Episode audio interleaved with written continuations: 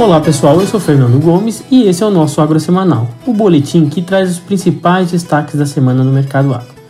No mundo da soja, os preços voltaram a subir na semana com o mercado que segue preocupado com o andamento do plantio da safra 22-23 nos Estados Unidos e também com os bons sinais do lado da demanda internacional. Sobre o plantio, nos Estados Unidos nessa semana, o USDA divulgou que apenas 30% da área já havia sido plantada, frente a 58% do mesmo período no ano anterior, e 39% quando comparado com a média para o período. No tocante ao mercado internacional, a China vem se mostrando ativa nas importações com compras sendo relatadas tanto nos Estados Unidos como no Brasil para suprir sua demanda. O contrato de soja para junho em Chicago fechou essa quinta negociada a 16,90 o bushel, aumento de 2,7 quando comparado à última sexta. No Brasil, as cotações também ganharam força na última sessão. Em Sorriso, por exemplo, alta de 1,25 desde a sexta-feira, com a soja negociada a 167 a saca nessa quinta.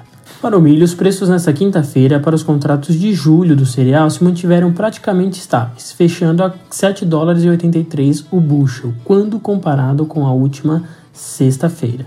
As cotações nas praças locais, entretanto, apresentaram valorização a reboque das revisões para baixo da produção da safrinha realizada pela Conab e por outras consultorias diante dos problemas climáticos em algumas partes do centro-sul do Brasil.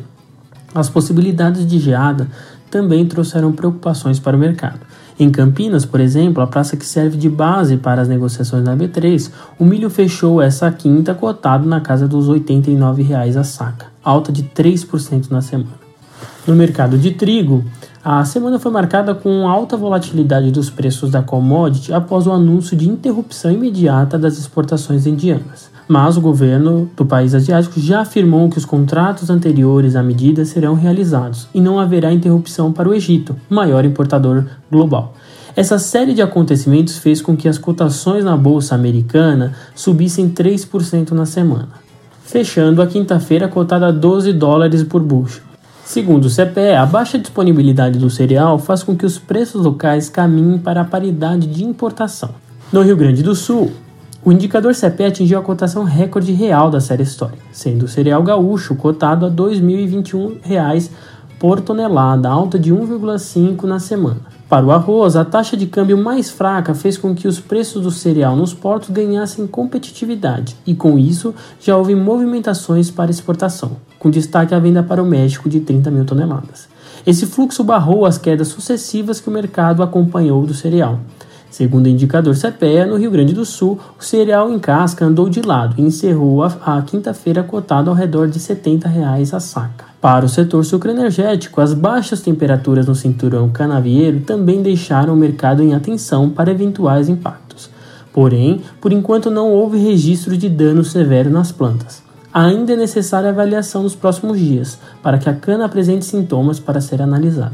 Em Nova York, com as baixas temperaturas no centro-sul, os preços na tela de maio 22 fecharam em 19,7 cents por libra-peso, alta de 3,1%.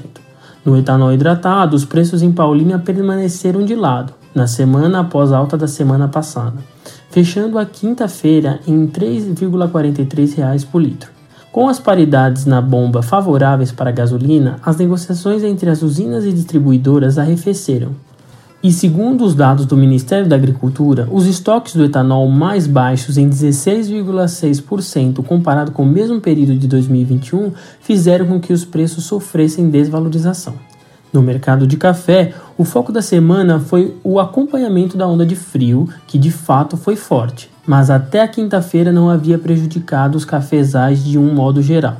A expectativa para os próximos dias é de temperaturas em gradual elevação o terminal em Nova York fechou a quinta em 2,19 dólares por libra-peso, alta de 2,7% frente à sexta-feira passada, reagindo à queda de igual magnitude da moeda americana. Foi destaque na quinta a divulgação da Conab apontando a previsão de 53,4 milhões de sacas a serem colhidas, o que significará alta de 12% frente ao ano anterior, sendo 35,7 milhões de sacas de arábica e 17,7 milhões de sacas de conilon. No caso do arábica, a redução em relação ao último ciclo de alta em 2020 é de 9,65 milhões de sacas, em função da seca e das geadas. Nas proteínas animais, foi mais uma semana de pressão negativa nas cotações do boi gordo, com o indicador CPEA fechando essa quinta em R$ 311,5 a arroba, queda de 4,9% frente à última sexta-feira. Com o mercado pressionado pelo aumento da oferta, com a queda das temperaturas e a gradual piora das pastagens, além dos preços das carcaças no atacado que continuaram acomodando. Os preços dos suínos também cederam novamente, dessa vez 4% abaixo da sexta anterior, enquanto o frango resfriado em São Paulo teve alta de 0,4%. Por hoje é isso, pessoal. Bom final de semana e até a próxima sexta.